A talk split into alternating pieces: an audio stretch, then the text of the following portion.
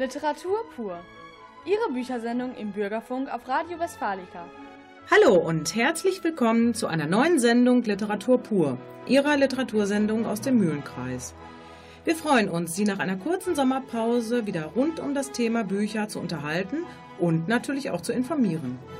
Ich bin Carola Peitzmeier. Heute Abend, wie immer mit dabei, Hans Brink.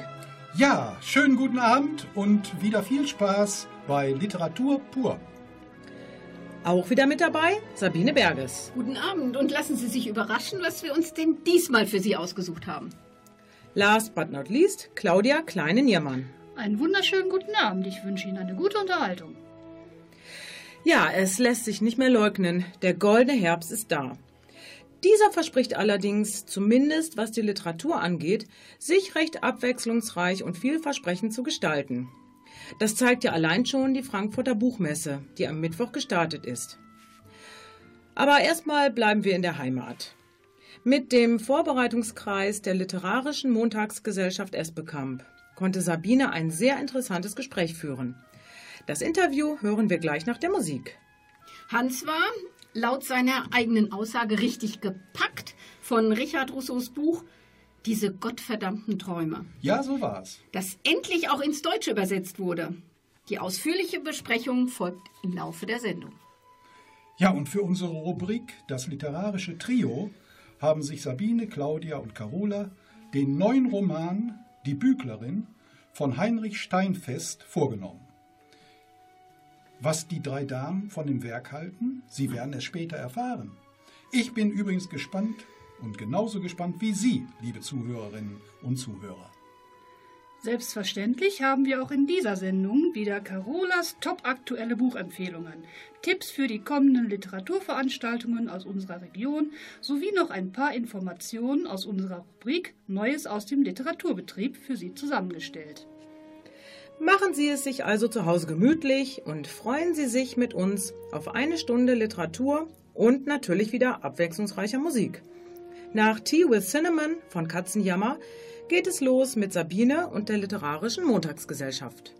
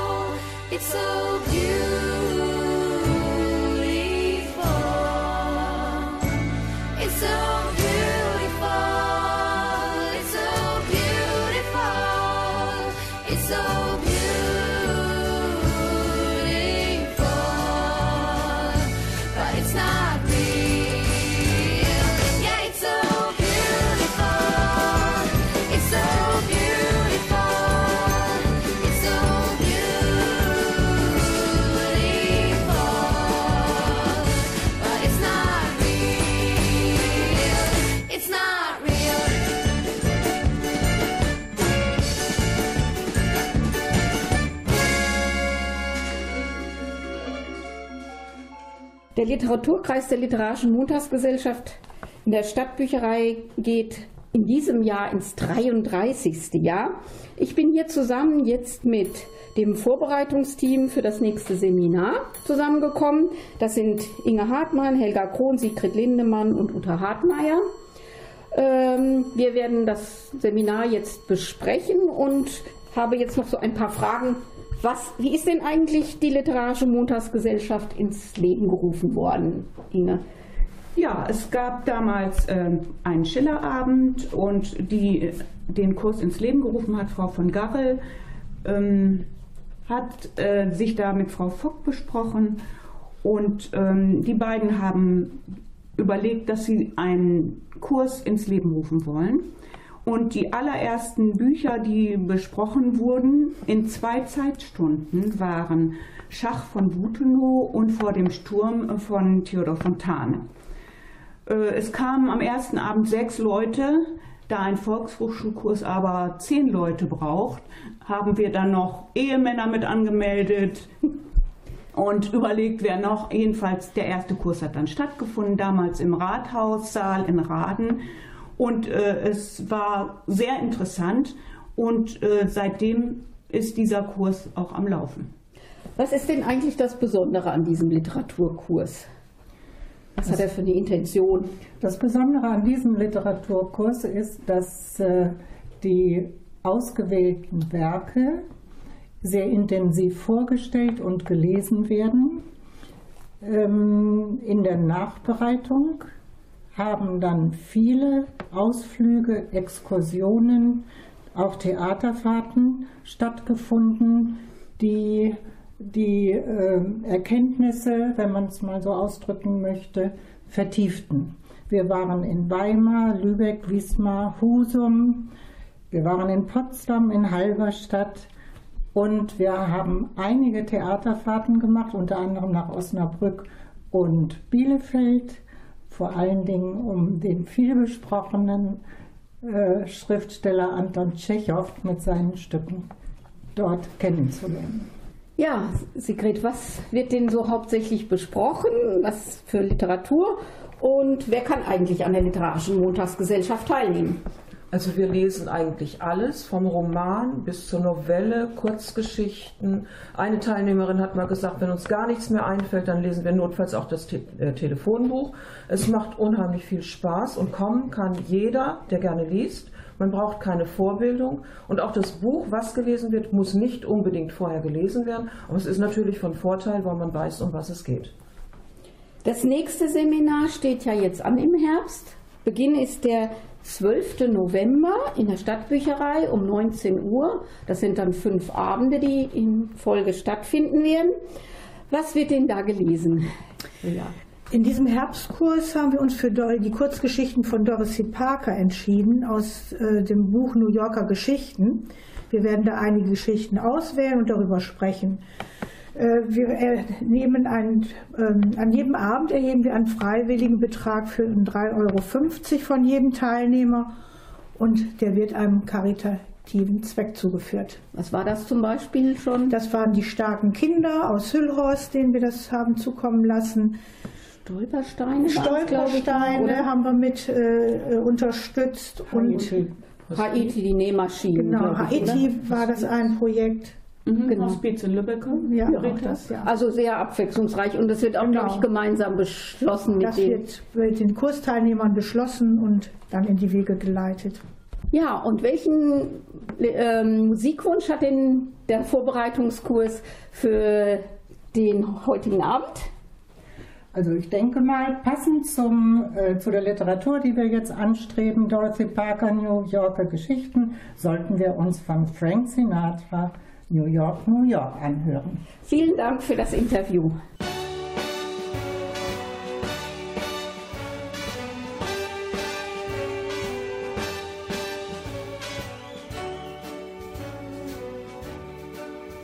song about Schenectady. Start spreading the news. I am leaving today. I want to be a part of it.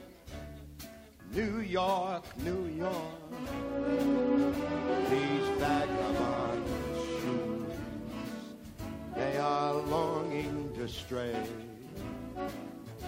right through the very heart of it. New York, New York.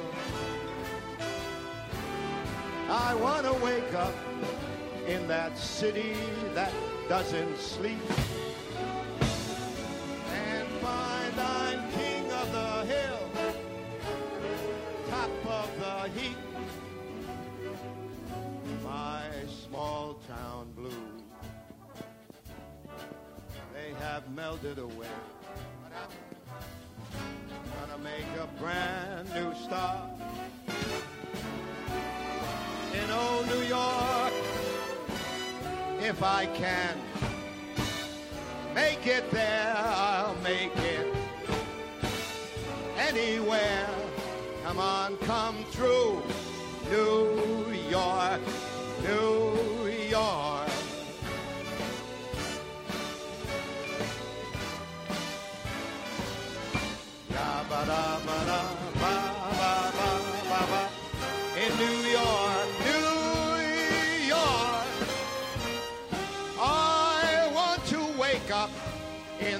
city that doesn't sleep and find I'm king of the hill, top of the list, way up on top, king of the hill.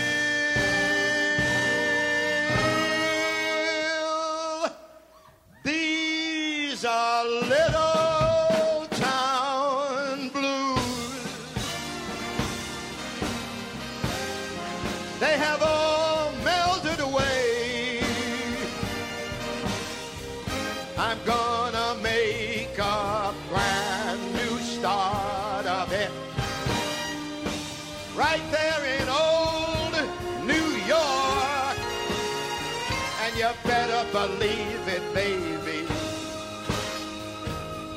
If I can't make it there, mhm, you know I'm gonna make it anywhere.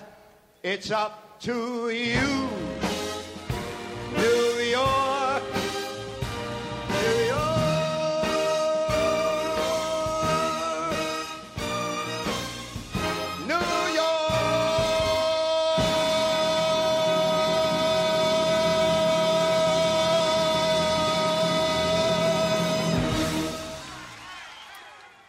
Den Neuerscheinungen dieses Jahres haben wir uns von Heinrich Steinfest die Büglerin herausgesucht. Steinfest, geboren 61 in Österreich, lebte lange als freischaffender Künstler. Äh, heute lebt er in Stuttgart und wurde schon mehrfach ausgezeichnet. Zum Beispiel 19, äh, 2016 hat er den Bayerischen Buchpreis für sein Werk Das Leben und Sterben der Flugzeuge bekommen. Wir haben jetzt die Büglerin ausgesucht, weil die auch auf dem Shortlist-Preis steht. Auf der Shortlist steht für den österreichischen Buchpreis. Wird im November entschieden. Na, schauen wir mal, was davon wird. Ja, in dem Buch Die Büglerin geht es um Tonia Schreiber. Tonia Schreiber ist die Tochter renommierter Botaniker und wurde auf einer Segelyacht geboren, wo sie dann auch jahrelang mit ihren Eltern zusammenlebte. Nach dem tragischen Unfalltod ihrer Eltern äh, zieht sie dann mit ihrer Halbschwester zusammen in die Villa ihrer Eltern nach Wien. Ja, als dann eines Tages plötzlich ihre Nichte Emilie erschossen wird, gibt sie sich an diesem ja, schweren Schicksalsschlag selbst die Schuld. Sie zieht sich komplett zurück, trennt sich von Besitz und Vermögen ähm, und fängt an, als Büglerin zu arbeiten. Sie sieht das alles für sich als eine Art ja, Buße. Sie, sie büßt für eine Tat, die ihr Leben ja unwiderruflich verändert hat. Ja, dieses Thema Schuld und Buße, was sagt ihr dazu? Ist das gerechtfertigt? Ist dieser Weg, den, den Tonia für sich entscheidet zu gehen, ist das für euch beide nachzuvollziehen? Ja, also ich denke, es ist ja so eine Situation, in die jeder von uns reinkommen kann. Man hat plötzlich, entscheidet, muss man sich entscheiden, macht etwas und hinterher denkt man, wie konnte ich nur? Jetzt ist es so, hier bei Tonia ist natürlich eine extrem angenehmere Situation, als man normalerweise hat. Deshalb ist es vielleicht schon gerechtfertigt, aber ich denke, es ist doch ein bisschen überzogen in dem ganzen Text. Na, aber für sie war es der einzig richtige Weg in diesem Moment. Sie hat keinen anderen Weg gesehen, als sich von allem zu verabschieden und, ein, und, und eine völlig neue Identität im Prinzip anzunehmen. Ja, also das schon, aber irgendwie, also ich denke, sie hat auch ein bisschen, ist sie selbstzufrieden mit sich, oder? Wie habt ihr das empfunden? Ja, das stimmt, da gebe ich dir recht. Sie ist selbstzufrieden, aber ich gebe auch Claudia recht, sie, sie wusste in dem Moment für sich keinen anderen Weg zu gehen. Das war Genau. für sie der einzig richtige Ja, Weg. aber warum gerade Büglerin? Ja, bügeln ist ja für viele eine ausnehmend unangenehme Tätigkeit. Na, man kann schon fest von? Strafe sprechen.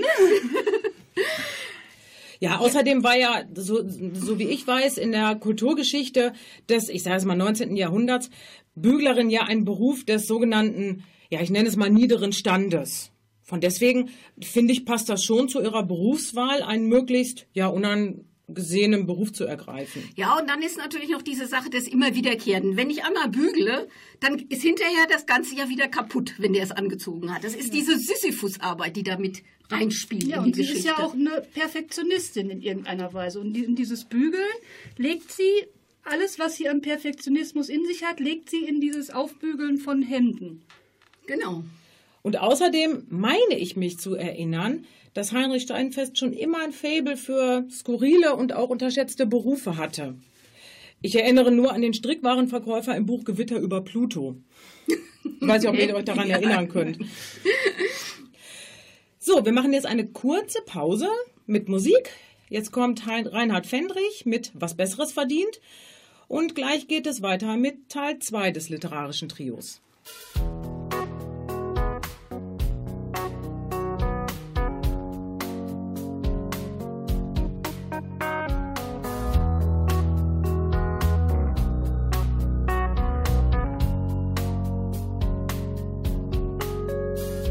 Deine Blicke gehen durch mich hindurch und deine Worte klingen hart. Nur wenn wir nicht allein sind, lächelst du mich an, damit wäre der Schein gewahrt. Wenn du mich ansprichst, tu ich so, als höre ich zu, bin im Gedanken schon weit fort. Uns fehlen schon lange die Worte. Hast du dich so geirrt? Hast du dich so geirrt in mir? Hab ich mich so geirrt, so geirrt in dir? Haben uns nie gekannt, nur aneinander gewöhnt. Ich glaub, wir beide haben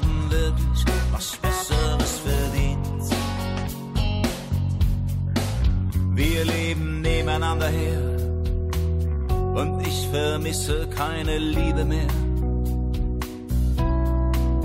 Und nur wenn ich weit fort bin und mit dir telefoniere, bist du nett zu mir. Die Kompromisse zeigen jetzt, wir haben uns einfach überschätzt.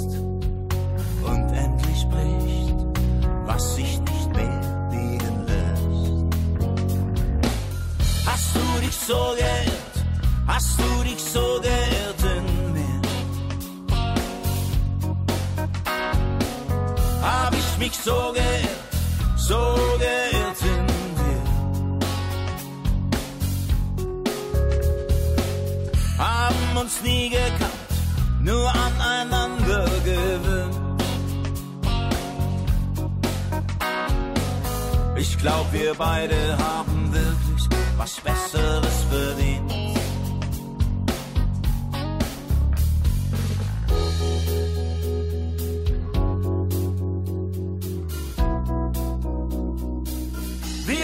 Was Besseres verdient.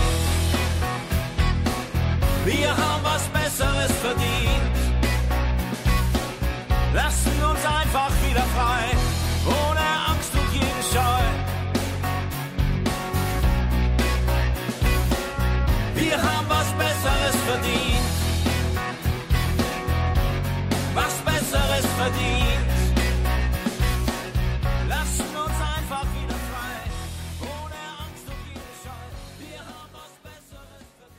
Da sind wir wieder mit dem Teil 2 des literarischen Trios. Es geht heute um Heinrich Steinfest, die Büglerin. Ja, wie schätzt ihr denn die Beziehung zwischen Tonia und dem, fand ich zumindest etwas seltsamen, ständig schwitzenden Herrn Duballa ein? Also mir hat sich das nicht so recht äh, erschlossen, weil ich immer nicht wusste, ob die jetzt äh, wirklich nur Freunde sein wollten oder ob sie vielleicht doch mehr wollten. Ja, das ist schon rein platonisch, das würde ich schon sagen. Das würde ja auch nicht zu ihrer Buße passen. Aber ich denke, es ist das, was sie zusammenbringt, sind diese, sind beide Außenseiter. Beide sind ganz skurrile Typen und haben auch außergewöhnlichen Lebenslauf Genau. hinter sich. Und ich glaube, das ist das, was ihm wichtig ist zu zeigen, dass da auch andere Formen der Beziehung entstehen können als nur eine Liebesbeziehung. Und das mit der Buße habe ich zum Beispiel genauso gesehen. Vielleicht hätte sie, sie hätte bestimmt gerne wieder eine, eine, eine, schö- eine schöne, funktionierende Beziehung, meint aber vielleicht, es stünde ihr nicht zu, aus diesem Grund der Buße. So habe ich das gesehen. Außerdem fand ich noch toll die ja intelligenten und sehr, sehr, sehr witzigen ja, Gespräche zwischen den beiden. Das hat mich ähm, sehr berührt, muss ich sagen. Und wie fandst du die Geschichte dann mit Emilia und dem Selbstmörder da? Wie kann man das zusammenbringen? Ja, also es besteht ja eine, eine, eine, eine kleine Verbindung zwischen den beiden und diese Verbindung ist ja dieses, dieses Tattoo. Das der Mhm, Selbstmörder genau, trägt. dieses- Dieses schwarze schmale, witsche, schwarze Quadrat, was sich dann nachher wieder auf dem, auf dem Hemd wiederfindet, ähm, eines Kunden Genau. von, von Tonia. Das ist eigentlich so die, ähm, die Verbindung zwischen den beiden. Wobei wir da jetzt natürlich auch gar nicht, wer weiß, wie viel verraten dürfen. Genau. Genau, das ist, das ist das Problem. Aber witzig fand ich, dass diese Idee, dass er das äh, Tattoo da auf dem Sohn eines russischen Samenspenders und Schachschickens ist. Schöne Formulierung. Ja, ja, ja, das stimmt. Äh, überhaupt finde ich, dass Herr Steinfest äh, sehr viele schöne Formulierungen äh, in seinem Buch äh, verwendet. Also er hat eine sehr schöne Erzählweise und sehr schöne Sätze und Wortschöpfungen. Ja, ist ja auch ein ganz, ganz exakter Beobachter dessen, was um ihn rumgeht. Hat viele skurrile Wendungen, ironisch und sowas, Genau. würde ich schon sagen. Aber manchmal doch auch, fand ich jedenfalls, etwas ausufernd. Und ob es da nicht vielleicht besser gewesen wäre, da vielleicht doch mal noch das eine oder andere für eine andere Geschichte aufzuheben. Ja, oder auch vielleicht mal nicht so den einen oder anderen Schachtelsatz mal ein bisschen zu entzerren. So Ja, das sehe ich ganz genauso. Also die Sprache fand ich äh, brillant, sehr viel Freude am Wortspiel und ganz viel hintergründigen Witz. Und was ich toll fand, es hatte trotz der ja doch schicksalhaften Schwere des Themas eine gewisse Leichtigkeit. Das fand ich toll. Trotzdem ging es mir genauso wie euch. Die Story war teilweise wirklich langatmig und Ja, der, ja, der Plot überladen und Ja. überdosiert, ohne die Geschichte wirklich voranzubringen. genau, manchmal auch sehr konstruiert so. Ja, ganz genau, ganz und dann genau. aber auch wieder ganz spannend, Genau. dass man wirklich le- weiterlesen wollte Genau. unbedingt. Das ist also so eine zwiespältige Geschichte zwischen Langeweile und Spannung, fand Ja, ich. genau. Und ich fand manchmal auch die Kommentare des Erzählers etwas selbstverliebt. Das hat mich auch ein wenig gestört. Aber nichtsdestotrotz, die tolle, brillante Sprache machte für mich einiges wett. Genau. Und deswegen haben wir uns gedacht, dass der Hans jetzt mal einen kleinen Satz aus diesem Buch vorliest. Ein Buch, sagte Philippa einmal, und später sagte es auch ihre Tochter, tut im Kopf eines Lesers mehr, als jeder Autor sich erträumen oder wofür er sich fürchten mag. Das war Heinrich Steinfest, die Büglerin. Und nach der Musik geht es weiter mit Hans Besprechung Diese gottverdammten Träume von Richard Russo.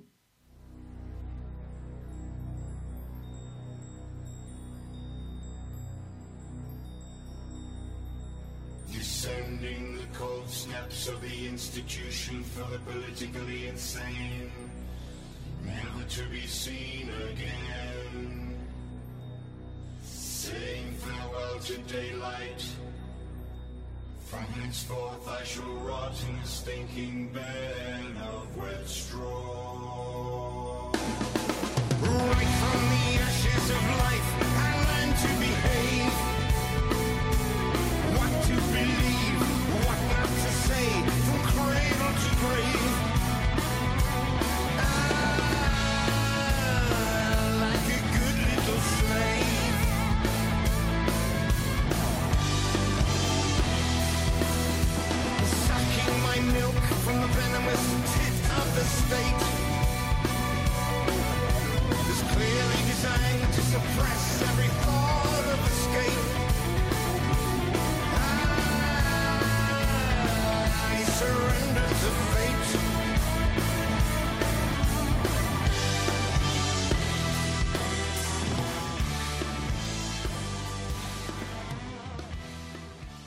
Heute Abend möchte ich Sie nach Amerika entführen. Sie kennen auch liebe Mitmenschen, sicher, die ihr Leben vermasselt haben und trotzdem nicht den Mut verlieren. Denn irgendwie geht es ja immer weiter. Von diesen Menschen erzählt Richard Russo in seinem Roman Diese gottverdammten Träume. Richard Russo ist Amerikaner, fast 70 Jahre jung und lebt in Boston. 2002 erhielt er für diese gottverdammten Träume den begehrten Pulitzerpreis. Bis vor kurzem war Russo hierzulande eigentlich noch relativ unbekannt. Das hat sich geändert. Und zwar sein neuer Verlag, der Dumont Buchverlag, hat ihn richtig hier in Deutschland auch in die Spur gebracht. Ich möchte Ihnen heute Abend den ersten Roman von Richard Russo, diese gottverdammten Träume, und damit Appetit machen, seine Bücher zu lesen. Stellen Sie sich bitte eine Kleinstadt in der amerikanischen Provinz vor. Jeder kennt jeden und jeder weiß über den anderen Bescheid. Der Ort liegt an einem kleinen Fluss, der vor Jahren begradigt worden ist. Früher war der Ort gesegnet mit einer florierenden Textilfabrik und auch einer Holzmühle, wie das da so üblich ist, die den Bewohnern Arbeit und Brot gab. Von der Besitzerfamilie lebt jetzt nur noch die Witwe, und zwar mit ihrer körperbehinderten Tochter. Aufgrund des großen Grundbesitzes in der Stadt mischt sie aber überall mit. Da infolge der Globalisierung die Arbeit in diesen Fabriken in Billigländer verlegt wurden, blieben, außer natürlich den Menschen, die Gebäuderuinen übrig. Die Menschen sind verbittert, Frust bestimmt das tägliche Leben. Einer dieser Einwohner ist Miles Roby, der in dem Ort aufwuchs, wegen der Krebserkrankung seiner Mutter sein Studium abbrach und zurückkam. Sein Lebensunterhalt verdient er mit der Führung eines in die Jahre gekommenen Restaurants.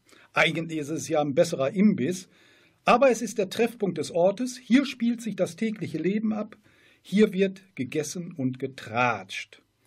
Lieblingssänger ist Perry Como, das amerikanische Entertainer-Urgestein der 60er Jahre. Miles war verheiratet, er hat seine Frau an einen Stammgast verloren, der es verstand, Leben in die Bude zu bringen. So hat es seine damalige Frau ihm gegenüber mal zum Ausdruck gebracht. Und das hat ihr imponiert. Um Ihnen Miles etwas näher vorzustellen, eine kurze Leseprobe. Es liest Claudia Kleine-Niermann. Seit sich Janine und er getrennt hatten, wohnte Miles im Apartment über dem Diner. Ursprünglich hatte er vorgehabt, es zu renovieren, es wohnlicher zu machen, aber nach sechs Monaten war er noch nicht besonders weit gekommen. Die Hälfte der Wohnfläche war noch immer zugestellt mit Umzugskartons voller gastronomischer Utensilien aus dem Vorratsraum im Keller, die sie wegen des Hochwassers vor einigen Jahren nach oben geschafft hatten. Auch schien die Heizung nicht richtig zu funktionieren, denn bei kaltem Wetter wachte er oft mit Kopfschmerzen auf, fühlte sich wie erschlagen und als hätte er zu wenig Sauerstoff bekommen.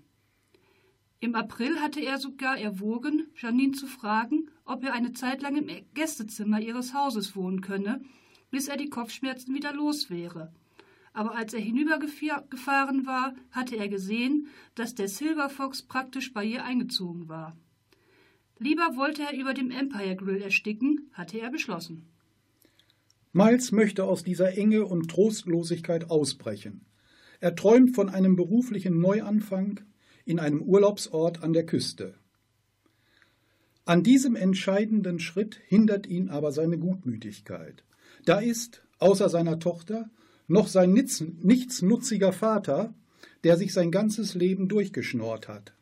Da ist aber auch Charlene, eine Jugendliebe, die jetzt in seinem Imbiss kellnert. Er ist und bleibt eben der liebe Junge, der es allen recht machen will. Die Langeweile, die Aussichtslosigkeit und der Frust im Ort steuern auf einen unheilvollen Höhepunkt hin.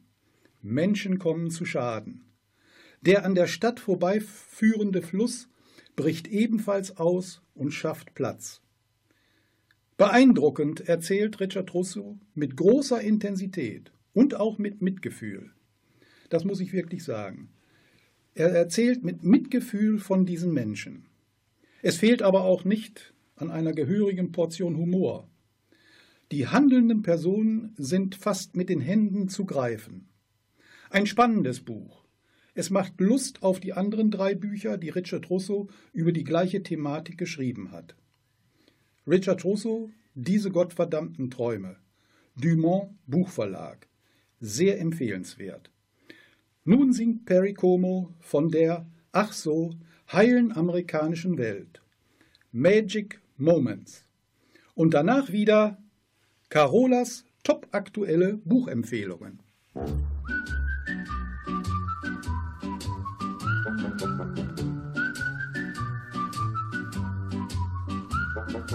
Magic moments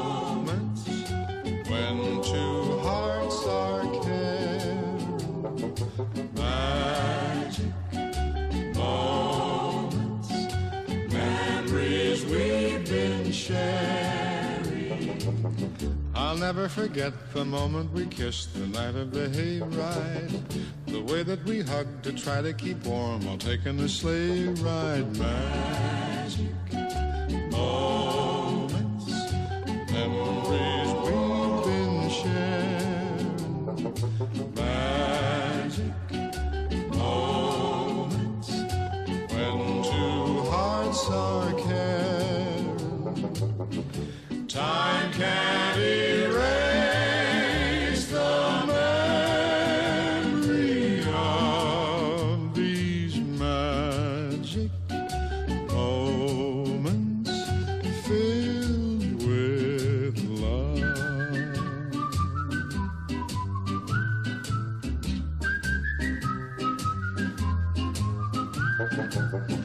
telephone call that tied up the line for hours and hours. The Saturday dance, I got up the nerve to send you some flowers. Magic moments, memories we've been sharing.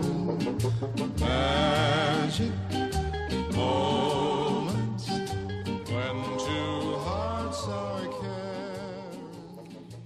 Ja, wir haben es Ihnen am Anfang der Sendung ja bereits versprochen.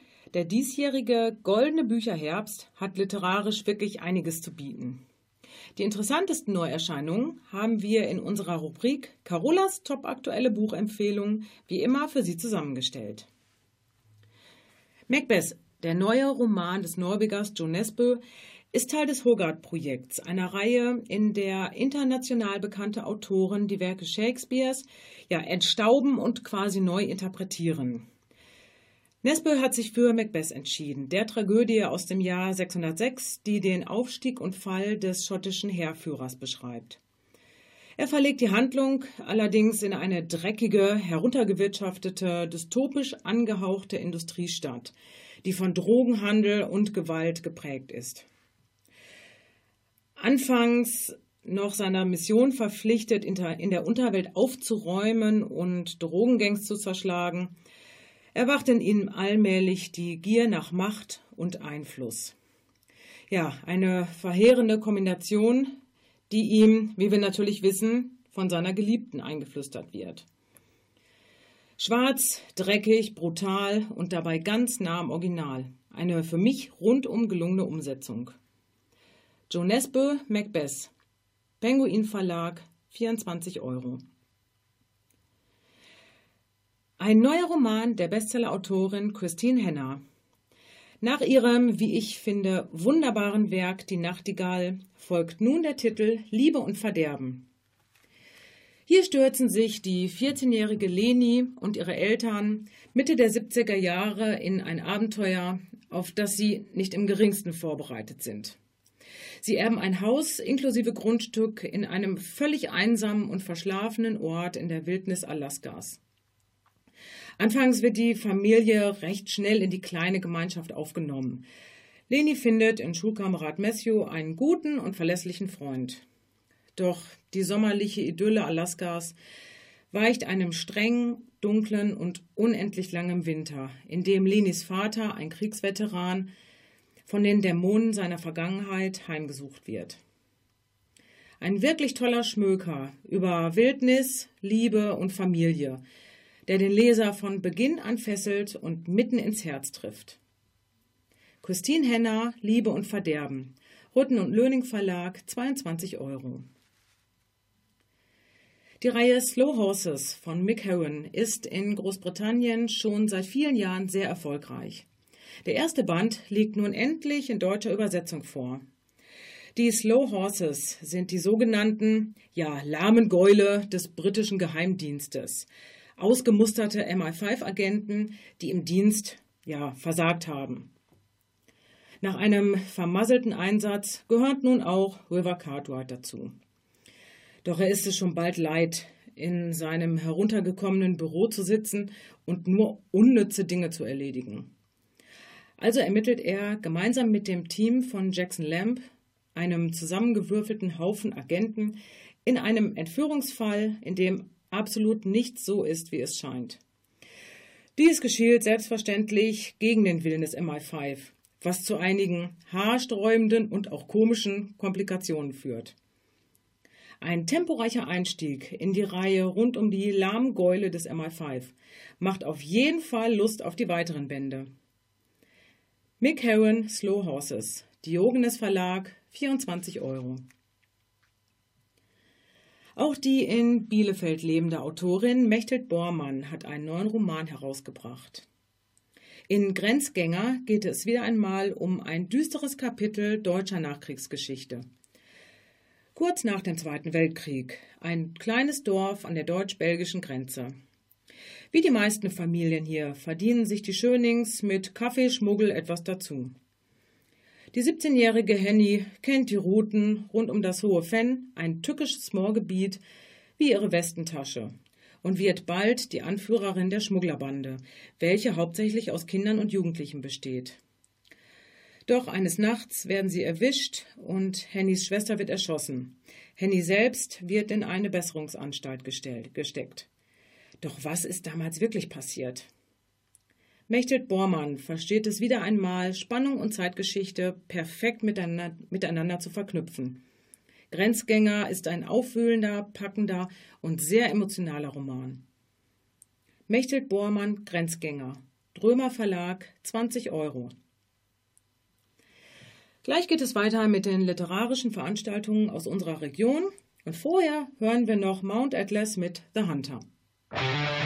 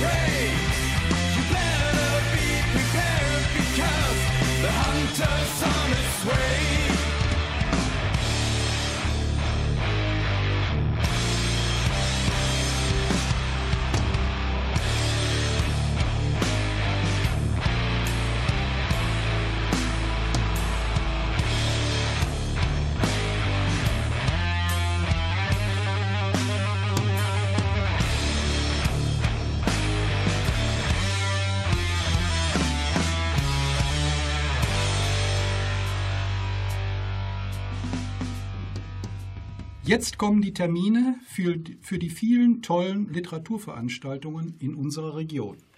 Am 22. Oktober liest Michael Kupfmüller im Rahmen der 23. Bielefelder Literaturtage in der Stadtbibliothek Neu- Neumarkt 1 aus Tage mit Ora. Beginn 19 Uhr. Am 23. Oktober ist Klaus Cäsar Zehrer zu Gast bei den Bielefelder Literaturtagen. Auch er. Er liest aus Das Genie.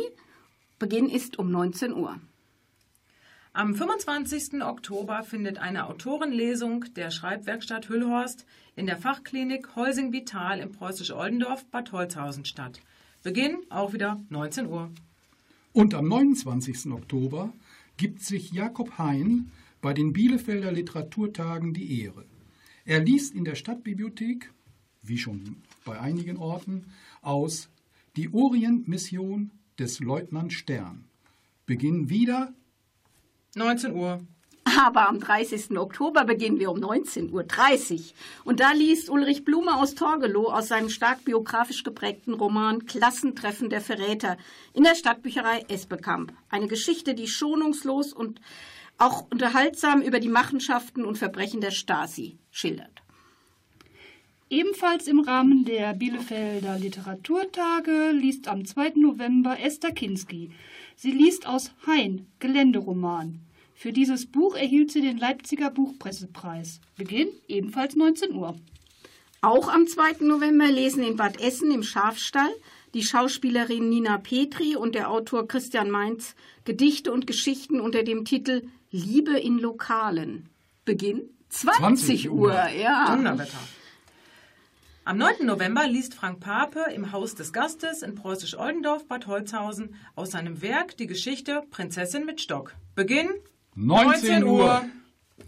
Am 23. November ist wiederum Frank Pape nochmal dort im Haus des Gastes und zwar liest er diesmal aus seiner eigenen Biografie Ich mit Risiken und Nebenwirken. Natürlich um 19 Uhr. Und am 7. Dezember ist Clemens Meyer in Haus Münsterberg in Detmold zu Gast. Er liest aus seinen Erzählungen Die stillen Trabanten. Er fängt erst um 19.30 Uhr an. Ist ja auch längere Fahrt dahin. Genau. Literatur pur wünscht auf allen Fälle eindrucksvolle Lesungen und erlebnisreiche Abende. Haben Sie Spaß und Freude an den Lesungen. Aus aktuellem Anlass hören wir nun in Erinnerung an Charles Aznavour seinen Titel Sur ma vie. Danach geht's weiter mit Aktuellem aus dem Literaturbetrieb.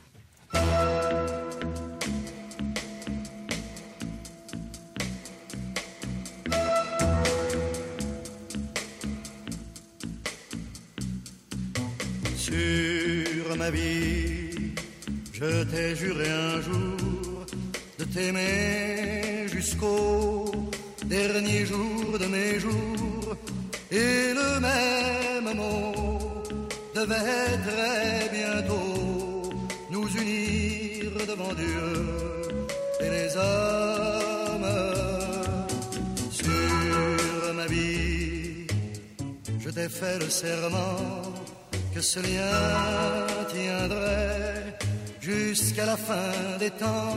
Ainsi nous vivions, ivres de passion, et mon cœur voulait offrir mon nom. Die Frankfurter Buchmesse neigt sich schon wieder dem Ende zu. In diesem Jahr haben wir mit Georgien ein besonders spannendes, weil literarisch noch weitgehend unbekanntes Land zu Gast. Die internationale Buchausstellung Books on Georgia, eine empfehlenswerte Ausstellung, spiegelt den Blick von außen auf das Gastland Georgien wider. Positiv fiel mir auf, dass die georgische Literaturszene anscheinend sehr stark von Frauen dominiert wird. Wie zum Beispiel Nino Haratschwili, die inzwischen auch hierzulande sehr bekannt ist. Anfang der Woche wurde der Gewinner des Deutschen Buchpreises 2018 bekannt gegeben. Den Preis erhält Inga Maria Malke für ihren Roman Archipel. In der Shortlist vertreten war unter anderem auch das ehemalige Mitglied des literarischen Quartetts Maxim Biller mit seinem aktuellen Roman Sechs Koffer. Ich persönlich hätte den Preis ja Stefan Thome für seinen Roman Der Gott der Barbaren gewünscht. Der hat mir wirklich sehr gut gefallen.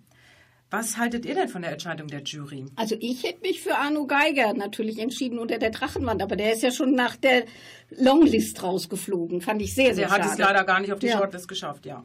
Also ich bin immer noch für Maxim Biller. Sein Buch hat mir sehr gut gefallen, aber trotzdem, äh, der Deutsche Buchpreis in dieser vergangenen Woche hinterlässt in, der, in den Bestsellerlisten überhaupt keine Spuren. Keiner der Shortlist-Kandidaten schafft es unter die Top 25. Auch nicht Inga Maria Malke, die am Montag gerade gekürte Preisträgerin.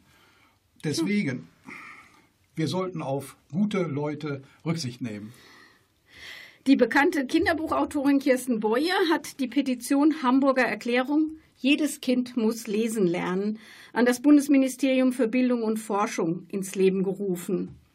Sie fordert gemeinsam mit allen Unterzeichnern die Politik unter anderem dazu auf, Lesen lernen und Lesen stärken, in den Fokus der Bildungspolitik zu rücken und frühzeitig Fördermaßnahmen in Grundschulen einzuführen. Das können wir von Literatur pur natürlich nur unterstützen. Das ist richtig. Und da sind wir fleißig bei. Am 16. September ist leider der Kriminalschriftsteller Horst Bosetzky mit 80 Jahren gestorben. Die meisten werden ihn nicht unter diesem Namen kennen, sie kennen ihn unter seinem Pseudonym. Ski. Gedankenstrich KY. Er schrieb mehr als 60 Krimis, außerdem Romane, historische Biografien, Hörspiele, Drehbücher und eine große Familiensaga. Noch Anfang 2018 erschien sein letztes Werk. Abgerechnet wird zum Schluss. Rückwirkend und rückblickend auch ein sehr passender Titel. Ja, es ist nicht zu glauben, aber wir sind schon wieder am Ende, am Ende unserer Sendung angelangt. Uns hat der Abend mit Ihnen sehr viel Spaß gemacht. Eine Liste unserer Bücher aus der Sendung finden Sie auf unserer Facebook-Seite Literatur pur auf Radio Westfalica. Wir würden uns sehr freuen, wenn Sie bei unserer nächsten Sendung am 8. Dezember wieder mit dabei wären. Vielen Dank auch an Reinhard Schumacher für Regie und Technik. Auf Wiederhören und noch einen schönen Abend wünschen Hans Brink, Claudia Kleine-Hiermann, Sabine Berges und Carola Peitzmeier. Musikalisch verabschieden wir uns heute mit dem Titel I Will Possess Your Heart von Death Cab for Cutie.